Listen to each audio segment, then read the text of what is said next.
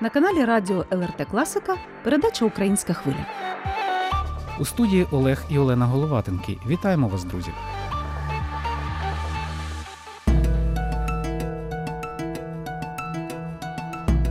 Дві виставки з колекції Національного музею мистецтв імені Богдана та Варвари Ханенків діють нині у музеї прикладного мистецтва та дизайну у Вільнюсі.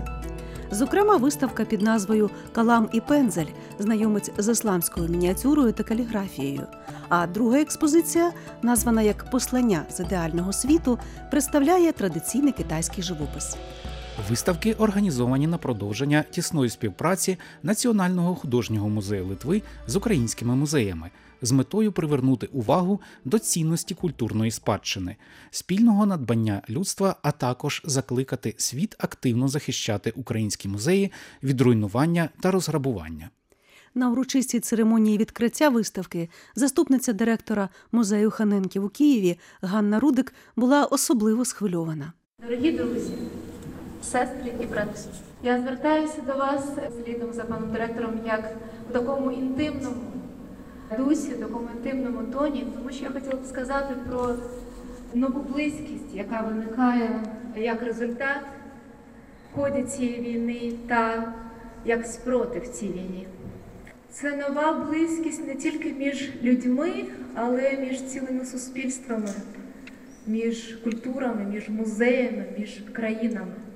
Це близькість довіри, близькість розуміння і солідарності і спільних найглибших цінностей. Уперше за більш як столітню історію музею Ханенків, який пережив дві світові війни, по суті, наші колекції оберігають, турбуються про них, представляють їх, консервують їх. По суті, повний цикл турботи необхідно здійснюють не наші українські музейники, не ми, а наші сусіди, друзі і колеги з іншої країни. Зауважила на відкритті нової виставки у столиці Литви заступниця директора Національного музею мистецтв імені Богдана та Варвари Ханенків Ганна Рудик. Не стримуючи сліз, вона асоціювала унікальні музейні експонати з дітьми, тим найдорожчим, що довіряли кияни у перші найстрашніші дні широкої війни, віддаючи своє плоть від плоті у вікна евакуаційних потягів незнайомцям, тим, хто зміг сісти в потяг, аби потім їх врятованих наздогнати. І ви, я думаю, розумієте, що таке колекція для людини в музеї. Мені згадуються перші місяці в Києві і залюднений, переповнений людьми центральний вокзал, і коли неможливо було сісти на евакуаційний поїзд, і деякі батьки віддавали дітей іншим дорослим, щоб їх вивезли подалі від Києва. Це щось намислене, розумієте, дати дитину комусь з тим, що можливо потім наздогнати її, але щоб зараз її врятувати. І це така неймовірна, така межова довіра, яка наше суспільство, я думаю, багато людей до цього в житті ніколи не переживало. Розповіла Ганна Рудик. З огляду на слова мисткині можна собі лише уявити, наскільки цінним є представлений в експозиціях скарб. Вона асоціювала Збройні Сили України зі скелею надії і подякувала литовцям, які допомагають разом з Україною тримати не менш важливий культурний фронт. Мені зараз згадався знаменита фраза неймовірної людини, американського правозахисника Мартина Лютера Кінга, в якійсь з його відомих промов, яка лягла в основу його меморіалу в Вашингтоні. Ви, напевне, прекрасно їх знаєте, вона звучить так Out of mountain of the mountain of despair, a stone of hope. Тобто з гори відчаю стримить камінь надії. Ми переживаємо відчай щодня, бо щодня страшні новини про смерті людей. Але наші Збройні сили це скеля надії. А ваша підтримка і наші спільні проекти тут, наш культурний фронт це безцінні камені надії. І я дуже вдячна вам, і ми всі неймовірно вдячні вам за цю надію. Додала Ганна Рудик. Вона зауважила, що Україна ніколи не була імперією і не грабувала свої провінції. Тим більшою є цінність і інтелектуальний здобуток колекціонерів Богдана і Варвари Ханенків. Ми привезли вам, що стосується саме ісламської каліграфії мініатюри, нашу малесеньку колекцію, яка є найбагатшою і найзначнішою в Україні. Україна ніколи не була імперією, яка грабувала провінції, звозила все в центр. Наша колекція це індивідуальне досягнення абсолютно неймовірних людей Богдана і Варвари Ханенків, які і силою інтелекту, і силою почуттів і смаку змогли створити в Україні енциклопедичний музей світового мистецтва з предметами. Їх небагато, але це предмети найвищого рівня мистецтва. У 25 предметах ми можемо коротко переповісти історію ісламської мініатюри і каліграфії. Справді можна зрозуміти і пізнати, торкнутися цієї традиції і дізнатися і пізнати її, але і насолодитися, і полюбити, і залишити її в своєму серці. Я бажаю вам прекрасної азійської ісламської мандрівки на цій виставці. розповіла кураторка колекції Ганна Рудик. Більш детально з ісламською частиною виставки ми познайомимо вас, друзі, в одній з наших наступних передач. А цю далі присвятимо традиційному китайському живопису, зібраному свого часу родиною українських меценатів Богдана і Варвари Ханенків, а нині представленому у Вільнюсі. Традиційний китайський живопис на виставці Послання задального світу включає пейзажні та анімалістично-ботанічні роботи. Варто зауважити, що пейзажний живопис у традиційній китайській культурі цінувався понад усі інші жанри. Художники створювали уявні сфери, де гармонійно перепліталися всі елементи природи та рукотворні елементи. Деякі деталі, такі як будівлі та дерева, повинні були бути дуже ретельно опрацьовані, в той час як простір води та неба залишався порожнім, щоб глядачі могли уявити їхній колір та стан. Або бурхливі розбуркані хвилі, або спокійні напівпрозорі ділянки води, світле чи темне небо. Відвідувачам виставки Послання з ідеального світу, яка нині експонується в музеї прикладного мистецтва та дизайну у Вільнюсі, пропонується досліджувати і споглядати китайський пейзаж фрагмент за фрагментом, ніби подорожуючи на шовковому або паперовому літаку. А ми запрошуємо до слова кураторку китайського мистецтва в музеї Ханенків Марту Логвин. І я цього разу представляю у Вільнюсі виставку китайського живопису. Наші сової е, це приблизно 19 і до середини 20 століття, тобто досить нові предмети. Менше з тим вони нам демонструють е, майже всю історію китайського мистецтва з усіма суперечностями, які китайське мистецтво балансувало. У цього мистецтва є дуже багато е, підґрунтя, дуже багато тих історій старих, які е, часто повторювалися, отримували нове значення. Які відомі в Китаї понад тисячу років, які важливі для китайців з різних точок зору, з точки зору державотворення, чи з точки зору, що ми вважаємо красивим, некрасивим, що ми вважаємо соціальною нормою або повним перекрученням цієї норми.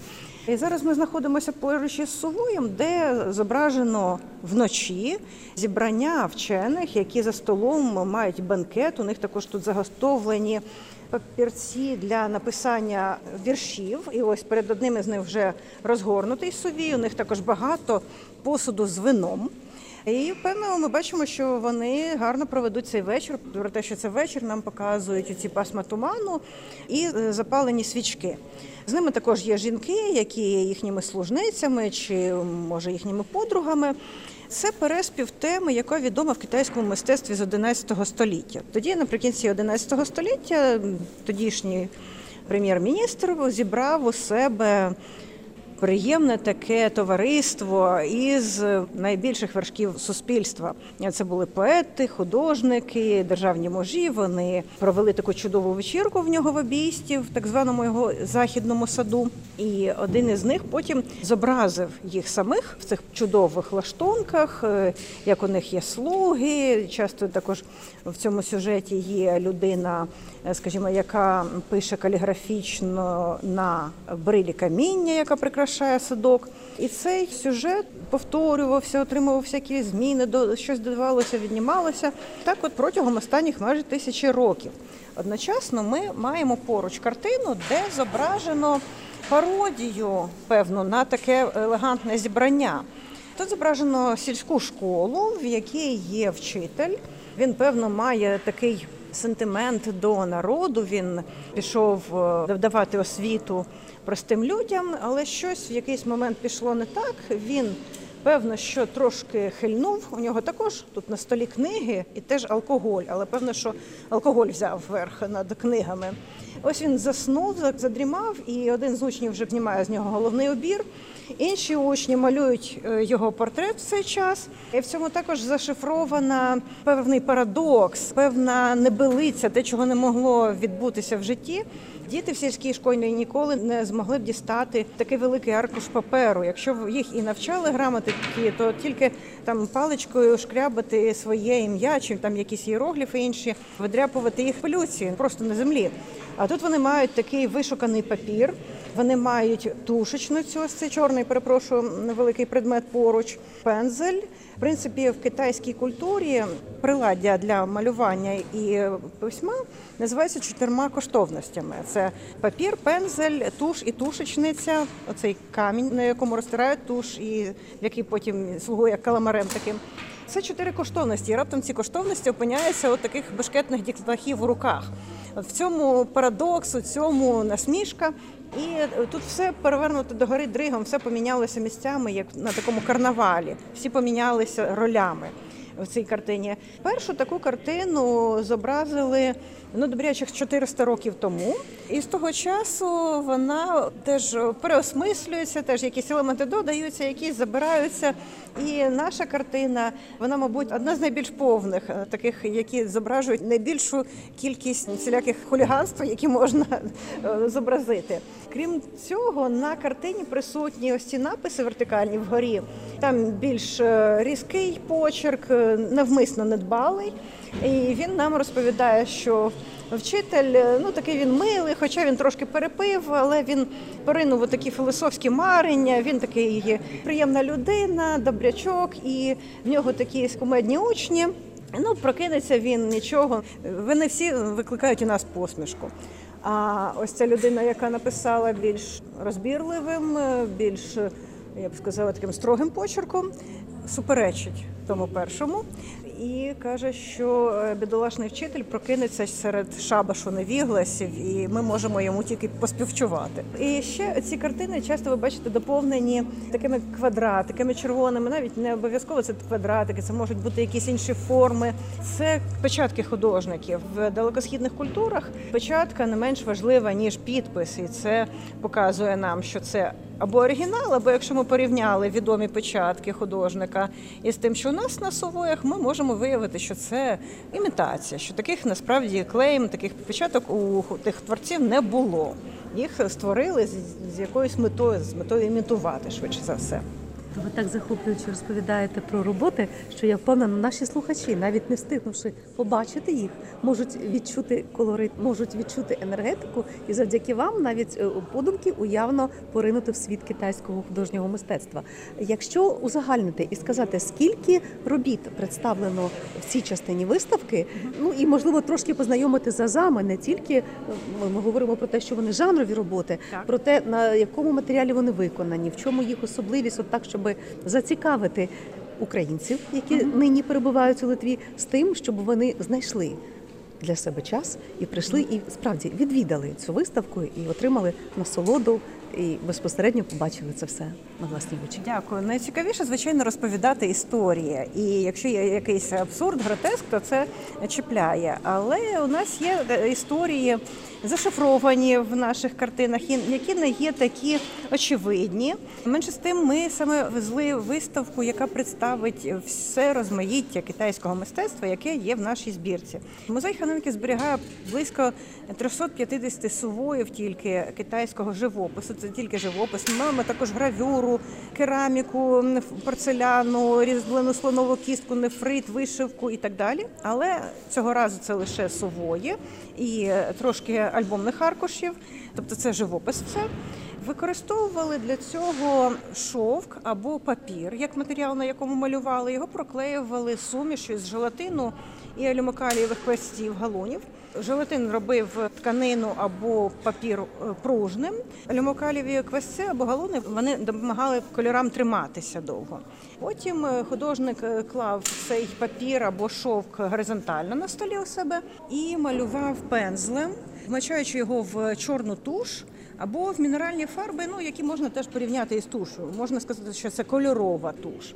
Якби ця фарба не виглядала нам подібною до може гуаші, але це китайська мінеральна фарба, китайська кольорова туш, назвімо її так. Далі, коли закінчували роботу, могли також промалювати, е, якщо це був шовковий совій, промальовували з протилежного боку, зі зворотнього боку, або було теж яскравіше, аби фарба трохи просвічувала назовні. І художник нарешті підписував картину. Він не надавав картинам таку назву, яка б точно описувала те, що зображено. Якщо там ваза з квітами, ви бачите на назву, то це вже назва, яку дали колекціонери. Так їм було навіть простіше зберігати якісь сової. А художник не писав про те, що ми і так очевидно бачимо. Тобто він називав це щасливого нового року, якщо в цих вазах якісь квіти, які дарують на новий рік і подібне. І далі він ставив печатки, оці червоні клейма. Далі вже вступали в роботу ремісники. Вони наклеювали таку картину на ці шари шовку і паперу, е, дороблювали різні елементи, які допомагають власне триматися цій картині. І зазвичай такі картини, які ви бачите, розгорнуті, висять на стінах. Як чудово попрацював дизайнер литовський, як він їх оформив на цих тимчасових стендах. Ці картини в китайській оселі висіли от на стіні, е, так само як ви бачите їх тут. Протягом приблизно 3-4 місяців вони висіли. Потім їх скручували і замінювали на якісь нові. Це відповідало сезону, настрою, якісь події в родині. Тобто постійно, так як європейська картина, ці сувої не висіли в інтер'єрі.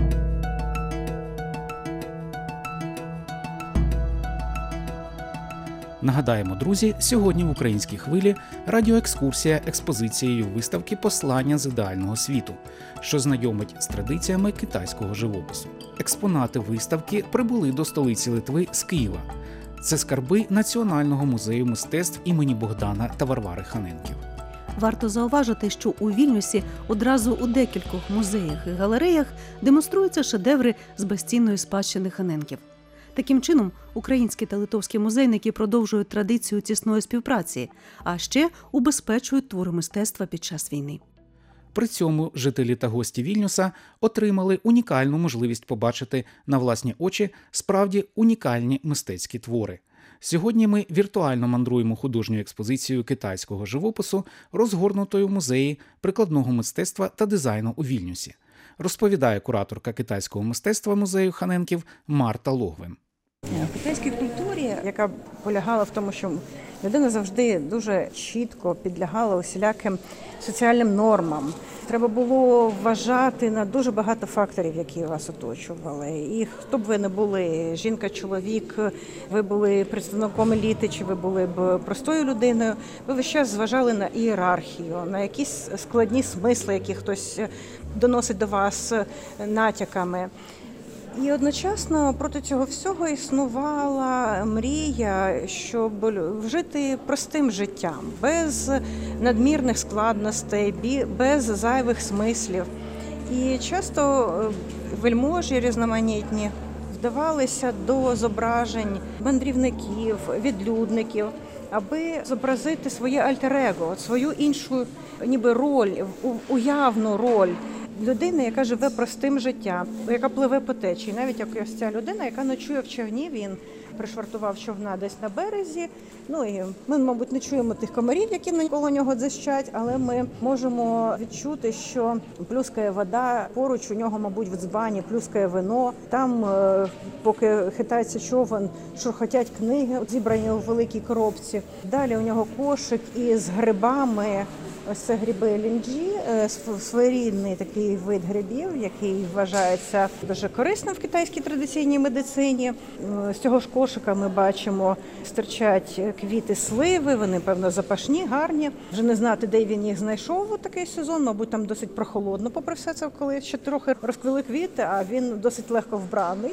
А тут певний такий дисонанс того, що він може відчувати. Там, мабуть, таки досить прохолодно довкола нього. Проте він в такій дуже спокійній позі, релаксованій, ліг і поклав голову і карк на музичний інструмент. І в його це музичний інструмент називається цінь. На ньому грали чоловіки в давньому Китаї, в старому Китаї, старосвітському. І ми бачимо, що ця людина на якісь комфортні умови життя ніби закриває очі. Це досить парадоксально. Чому він так легко вбраний в досить прохолодну пору, коли ще тільки зацвітають плодові дерева. З іншого боку, він оточений такими вишуканими речами, як книги, ось і сувої з е, певними текстами. Певно, що це або його власна поезія, якась якісь твори, або це він читає щось таке вишукане. Ну і також він має цю цитру. Він власне. Поєднує в собі одні такі вишукані вимоги до життя із певною недбалістю, такою позитивною недбалістю до якогось комфорту. Ну от е, в таких картинах е, проявляється певна мрія, що, мабуть, цю людину не завжди так все це оточували, як би він хотів. Але цей художник або його замовник власне уявляв себе цією людиною в човні. Українська хвиля на ЛРТ Класика. Є у нас ще на виставці два довгих сувої. Е, Горизонтальні сувої взагалі не показували в оселі навіть так довго, аж 3-4 місяці, не показували взагалі. За традицією, горизонтальний сувій прокручували справа наліво. Е, Як такий повільний мультфільм, чи діафільм, чи комікс, щось подібного. Тобто зображення були організовані в послідовності справа наліво, так щоб ми відкривали сувій десь по довжині ліктя. Ми навіть міряємо по- певній мірі свої, своїм тілом, відчуваємо ці твори. От ми розгорнули на довжину ліктя, продивилися, обговорили. Ми можемо в цей час лузати гарбузове насіння, ласувати ще чимось. Можемо відпивати якогось алкоголю. Хтось нам в цей час буде грати на різних музичних інструментах. Запалять ароматичні палички, якісь аромати в жаровні нагріють. Ми подивимося, може хтось почне щось зараз писати одночасно з цим, якісь свої враження. В цей час е, та людина, яка власне орудує, під чиєю орудою розгортається е, сувій, вона протягнула сувій праворуч, відкрила нам ще 30 сантиметрів приблизно цей лікоть. Ще ми роздивилися. І так е, сувій може бути і до двох метрів. І ми додивилися до кінця, і тоді вже склали повне враження. Може, ми ті наші якісь чорнетки перепишемо зараз на краще. Може, ми вірші склали під враженням цього сувою. Може, ми згадали якусь персональну історію. Знову ж таки порівняли себе з тими людьми звичайними чи незвичайними, яких ми бачили на сувої. Насолодилися природою, яка там зображена, якщо вона там є, а вона зазвичай там є. Е, І ось тоді ми ще дописали і можемо той залишок матеріалу, на який приклеєно картину, ми тоді можемо доклеїти ще аркуші з нашими написами. Вони збережуться для наших нащадків. І там років через 20 знову хтось розгорне цей сувій. Ну а може через місяць розгорне цей сувій. Це нема для цього правила, коли б нам захотілося подивитися такий горизонтальний сувій. Е, Ми його можемо бачити отак частинами. А в нашій е, сьогоднішній експозиції ми трошки пішли проти правил, бо ми хочемо все і одразу. Ми показуємо людям на всю довжину. Два сової. На одному з них зображені коні і конюхи.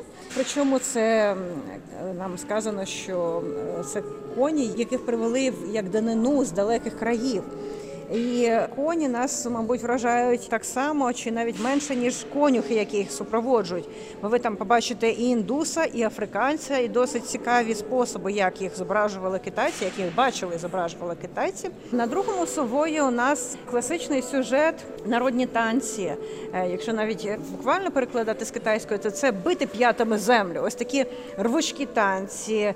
Може для когось е, вони вважатимуться примітивними навіть, але в цьому теж показано потяг інтелектуалів до того, що е, створюючи якісь дуже тонкі роботи, дуже вишукані, можна одночасно насолоджуватися чимось. Ну, те, що би ми назвали грубим, те, що таке не пройшло певне редагування, те, що сповнене спонтанності. І все китайське мистецтво, особливо живопис китайський, я б сказала, що він балансує між цими спонтанностями і вивіреністю, обрахованістю, між тим, що зробили люди, і те, що створила природа, і також тим, що люди знають, вигадали про світ духів. І завжди китайський художник вважався таким собі медіумом, посередником між от уявленням про ідеальний світ, який він є, з елітами, з простими людьми, зі складним, з простим. Цей художник знає, як це все врівноважити, і ми дуже йому довіряємо в тому, як він показує нам життя. Воно не відображає певний краєвид. Воно може дивним чином поєднати квіти, які не квітнуть в одну й ту саму пору року. Але він хоче нам щось сказати. Він хоче в першу чергу нам побажати всілякого добра у такий спосіб. І тому нам приємно приїхати в Литву із таким повідомленням з ідеального світу, як ми назвали виставку. Бо е, все ж таки, окрім е, того розуміння, в якій ситуації ми перебуваємо з реальним поглядом критичним на світ, ми е, маємо місце для мрії, для якоїсь фантазії, для виходу за межі того, що ми бачимо одразу тут і одразу. І це мусить, е, я гадаю, нас наснажити і подарувати приємні враження нашим глядачам. Виставка триватиме до перших чисел вересня протягом усього літа, і ми плануємо не просто показувати виставку, а ми також плануємо е, майстер-клас китайської художниці, яка певний час жила в Макарівському районі, чиї твори, на жаль, і її колекція. Вона молода художниця, але вона вже мала твори своїх старших колег, вчителів. Її житло повністю зруйноване, її колекція зруйнована, але вона не втрачає творчого імпульсу. Вона зараз перебуває в Німеччині. І там чудово вписалася власне в мистецький рух українців, і ми сподіваємося її запросити в у Вільнюс, аби вона давала майстер-класи. Я сподіваюся, також у рамках виставки будуть інші події. Так що я б е, пропонувала слухачам стежити за соцмережами і сайтом музею, аби дізнаватися точно розклад виставки, і також ті ще додаткові бонуси, які можна отримати, якщо ви підготуєтеся до відвідання. Пані Марто, у чому особливість виставки ще цієї? Те, що ці 47 картин ми не показували їх одночасно публіці. Ми не мали ні таких величезних залів, де можна було б розгорнути таку експозицію. Ми не вибирали їх саме разом. Але цього разу нам просто пощастило, що є такі величезні приміщення і такі професіонали, як архітектор, як дизайнер, які створили спеціальну архітектуру для показу наших сувоїв, оці тимчасові стіни. Також тимчасові столи спеціально побудовані для того, щоб експонувати мініатюру ісламських країн. Такий ем, обсяг робіт е, ну, надзвичайно великий. І те, як ми можемо представити різноманітні жанри і стилі китайського мистецтва в цьому просторі з допомогою цих фахівців, які так вправно користуються цим всім обладнанням, які створюють дивовижні конструкції з цим всім, це ну дивовижна для нас е, чудова нагода, і я можу тільки. Дуже дуже шкодувати, що такого не могло бути до війни. Що власне такі важкі обставини змушують нас робити виставки, які будуть не тільки для насолоди, а й для того, щоб трошки пробудити світ, нагадати йому, що На жаль, такі речі можуть бути втрачені, що культура України перебуває під загрозою, і не тільки культура етносу українців, а також культурна спадщина інших країн, яку ми зберігаємо і робимо це, що від нас залежить, аби її не просто зберегти, а представити, розтлумачити і зробити людей ближчими одне одному, покращувати розуміння між народами, як ми це можемо робити. Ви слухали передачу Українська хвиля. Нагадаємо, сьогодні у ній йшла мова про виставку традиційного китайського живопису з колекції Національного музею мистецтв імені Богдана і Варвари Ханенків, яка діє нині у Вільнюсі. Дякуємо за радіоекскурсію провідній науковій співробітниці музею, експертці з китайського живопису та графіки Марті Логвин. А передачу до ефіру підготували і провели звукорежисер Соната Єдевичиня та журналісти Олена і Олег Головатенки. Почуємося з вами, друзі, наступної суботи, як завжди, о 14.30. Також українську хвилю можна слухати у будь-який зручний для вас час в радіотеці на сайті lrt.lt.